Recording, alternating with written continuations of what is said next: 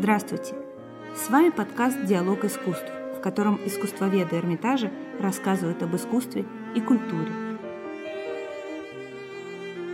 В этом выпуске Алена Петровская, специалист по западноевропейскому искусству нового времени, автор книги «Импрессионисты. История картины художники», расскажет об американо-французской художнице Мэри Кассат и ее связи с живописью импрессионизма. Творчество известной американо-французской художницы Мэри Кассат неразрывно связано с импрессионистическим движением. Почти вся ее жизнь прошла во Франции. Она много путешествовала по Европе, была дружна с художниками Эдгаром Дега и Агюстом Ренуаром и знаменитым маршаном Полем Дюран-Рюэлем. Мэри Кассат, несомненно, принадлежит к тому кругу художников-космополитов, связанных с культурной жизнью Франции второй половины XIX века, в который входили американцы Джеймс Макнейл Уистлер – и Джон Сингер Сарджент, итальянцы Джузеппе Денитис и Джованни Вольдини и многие другие мастера. Мэри Кассат родилась в Эллигене, Питтсбург, штат Пенсильвания, в 1844 году в семье преуспевающего биржевого брокера Роберта Симпсона Кассата. Ее мать, Кэтрин, также происходила из семьи банкиров и получила прекрасное образование. Такое же внимание она уделяла воспитанию и образованию своих пятерых детей – в 1851 году семья Касат отправляется в Европу, где проведет несколько лет в путешествиях.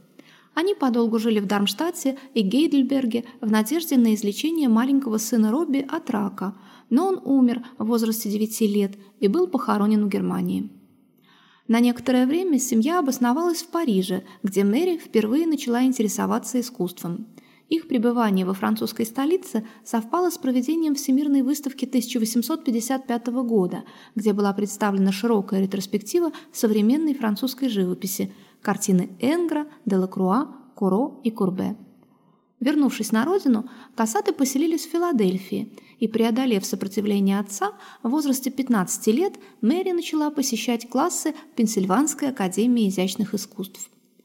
Надо сказать, что в 1860-х годах в США существовало значительно больше свобод в области профессионального художественного образования для женщин, чем в Европе. Женщины составляли до 20% студентов Академии, но, конечно, не могли посещать натурные классы, что являлось важнейшей частью учебного процесса. Недовольные отсутствием возможности изучать и копировать картины старых мастеров и отсутствием системы обучения как таковой, Мэри Кассат покинула Пенсильванскую академию в 1862 году, но продолжила занятия живописью самостоятельно. В декабре 1865 года Мэри с матерью и сестрой вновь отправляются в Париж, где она посещает женский класс в ателье известного жанриста Шарля Шаплена и копирует старых мастеров в Лувре – а затем начинает брать уроки у знаменитого академического живописца Жана Леона Жерома.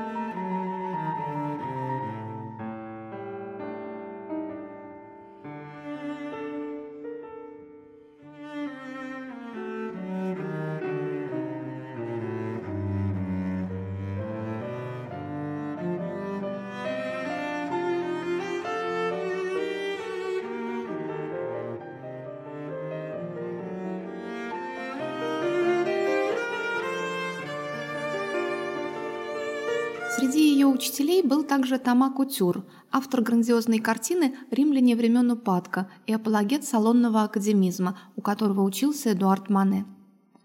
Первые успехи не заставили себя долго ждать, и в 1868 году картину «Мисс Кассат» впервые принимают в салон. Тогда же Мэри с сестрой Элизой посещают Барбизон, однако живопись барбизонской школы не оказала на нее значительного влияния. Разразившаяся в 1870 году франко-германская война заставила Мэри с матерью вернуться в США, где отец отказался оплачивать ее занятия живописью и даже давать деньги на холсты и краски.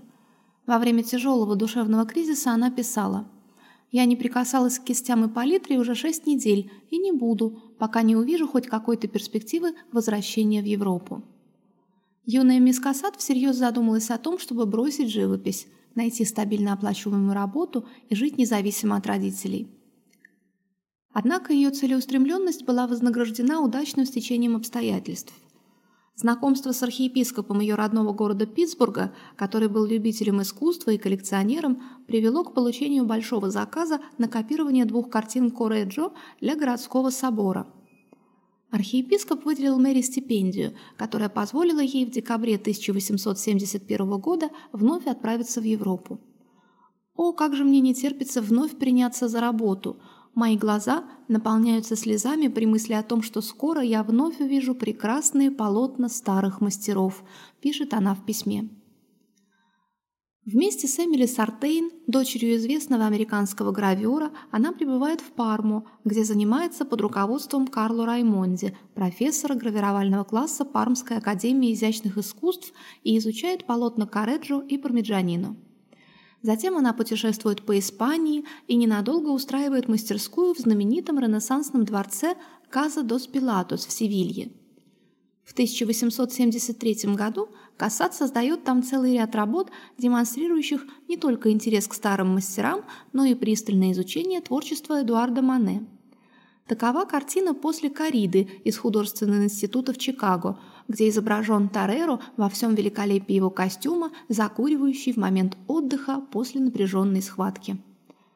Интерес к полотнам Рубенса, впервые увиденным в Испании, приводит ее на север Европы. В июне 1873 года она с матерью побывала в Гааге, а затем в Антверпене.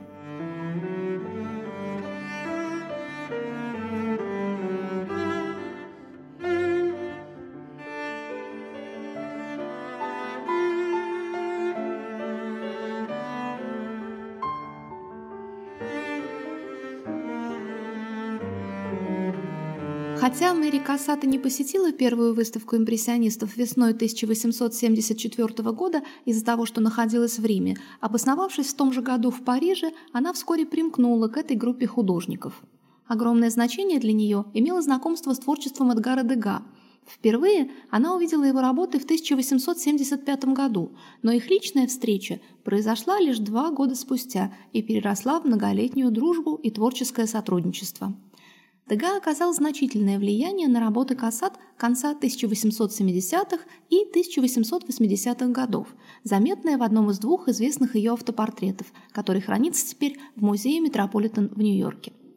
Убедившись, что Мэри не вернется жить в США, в 1877 году ее родители, отчасти в надежде на улучшение здоровья старшей дочери Лидии, переехали в Париж и поселились вместе с ней.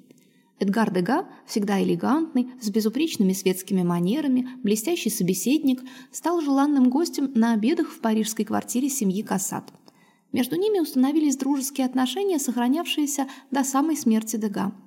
Подруга Кассат, миссис Хевимайер, вспоминала многочисленные, якобы случайные встречи, которые организовывали их общие друзья, чтобы примирить их после очередного обмена колкостями. Славившийся своими язвительными замечаниями Дега, тем не менее высоко ценил ее талант и однажды, стоя перед ее картиной, воскликнул «Я не могу поверить, что женщина может так рисовать». Мэри нередко появлялась на картинах Дега, когда она разрешала сопровождать себя в Лувр или на примерку в шляпный магазин. В 1878 году жюри салона не принял картину Кассат «Портрет маленькой девочки», и по предложению Дега Мэри соглашается принять участие в выставках импрессионистов. Она впервые показала свои картины на четвертой выставке в 1879 году. Вот что она писала тогда. «Я с радостью согласилась. Я начала жить. Наконец-то я могла работать абсолютно независимо, не беспокоясь о суждениях жюри». Она представила публике 11 работ – включая такие известные, как «Маленькая девочка в голубом платье» из Национальной галереи в Вашингтоне и «Дама в жемчужном ожерелье в ложе» из Художественного музея Филадельфии. Для Мэри эта выставка оказалась блистательным дебютом, состоявшимся не без поддержки Дега, который помог доработать фон в картине «Маленькая девочка в голубом кресле». В работах конца 1870-х и 1880-х годов художница постоянно ищет новые мотивы или необычную трактовку уже ставших традиционными сюжетов. Так полотно в ложе из Музея изящных искусств в Бостоне изображает даму, посещающую дневной спектакль в опере –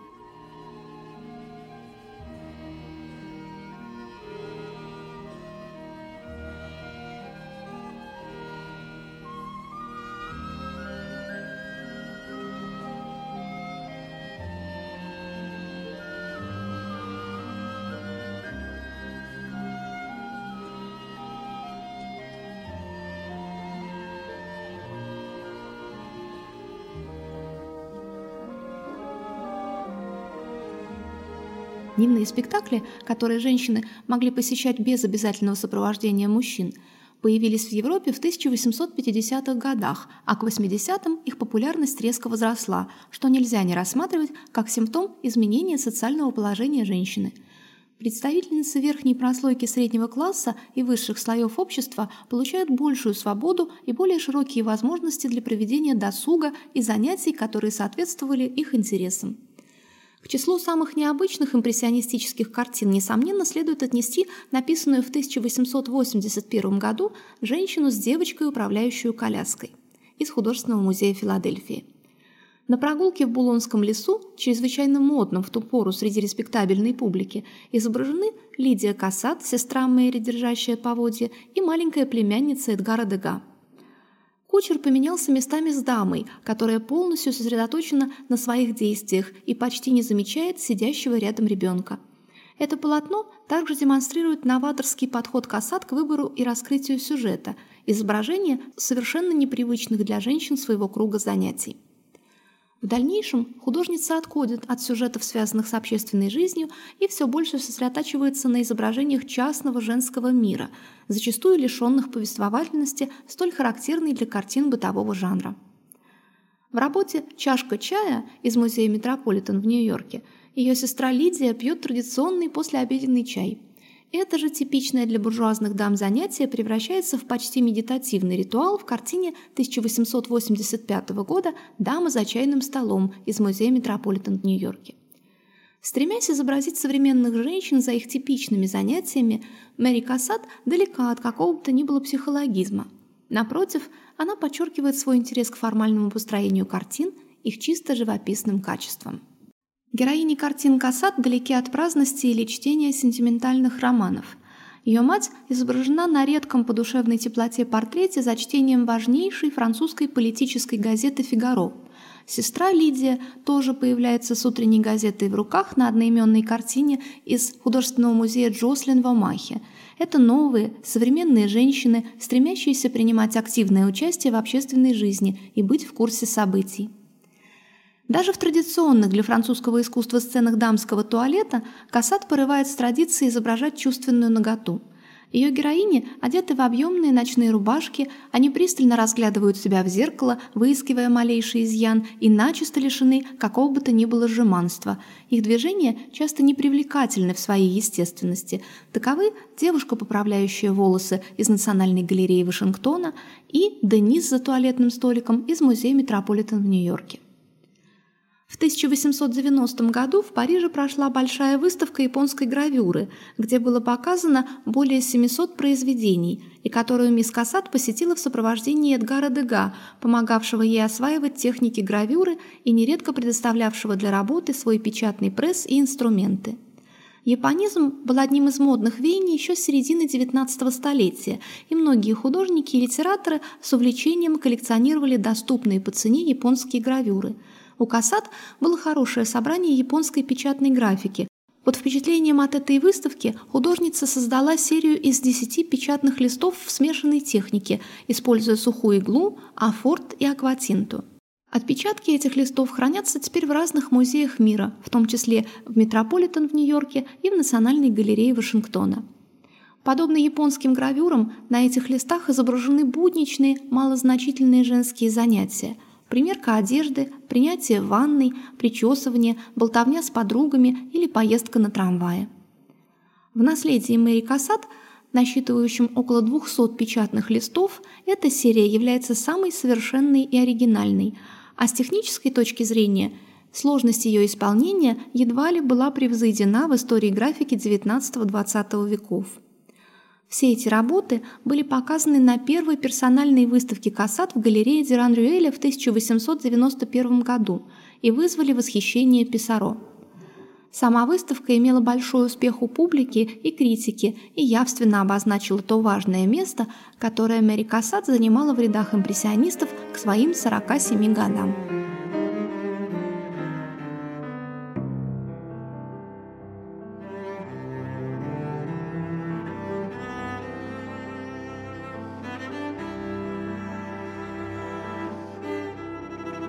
1890-е годы – период расцвета творчества Мэри Кассат, когда доминирующей в ее работах становится тема материнства, хотя она продолжает работать и над портретами, в том числе детскими – Матери на картинах Кассат с одной стороны нежны и отзывчивы, они умелыми движениями купают, одевают и расчесывают своих детей, но в то же время мир для этих женщин не ограничивается лишь потребностями ребенка. К числу лучших произведений на эту тему принадлежит полотно 1900 года «Молотая мать за шитьем» из музея Метрополитен в Нью-Йорке. После 1893 года художница обычно проводила лето в Антибе на французской ривьере в компании своих братьев, сестер и маленьких племянников, которые чаще всего и становились персонажами ее картин. Еще одна важная роль, которую Мэри Кассат играла на протяжении всей жизни – роль своего рода посредника между французскими художниками и американскими коллекционерами – Происходившая из богатой и влиятельной семьи, она оказалась той фигурой, к совету которой неизменно прибегали американские любители искусства, приезжавшие в Париж. Многолетняя дружба связывала ее со знаменитым маршаном импрессионистов Полем Дюран-Рюэлем, которому в момент тяжелого финансового кризиса она одолжила денег, чем спасла его предприятие от банкротства. Между семьей Дюран-Рюэля, члены которой неоднократно изображались на картинах Кассат, и художницей установились дружеские отношения – еще с юности она была близко дружна со знаменитой американской семьей коллекционеров Генри и Луизин Хевимайерами. Луизин постоянно советовалась с ней при покупках картин импрессионистов, Курбе и старых мастеров, большая часть которых, благодаря увещеваниям той же Кассат, была впоследствии завещена музею Метрополитен в Нью-Йорке. За деятельность, связанную с популяризацией французского искусства, мисс Кассат была удостоена Ордена Почетного легиона в 1904 году.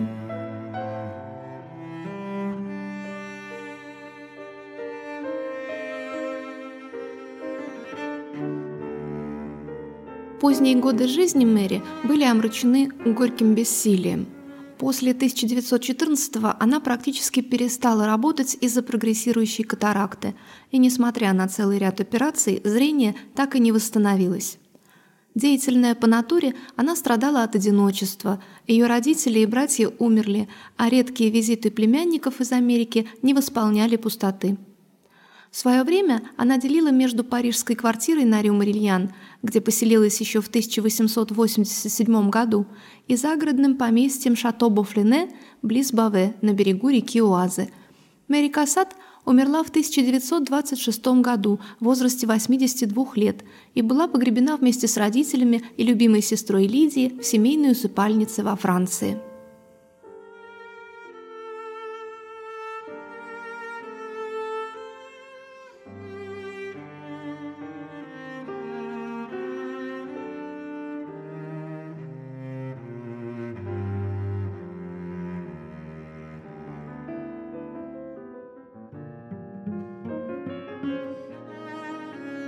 Мы приглашаем вас на наши встречи и вечера-концерты в пространстве музея.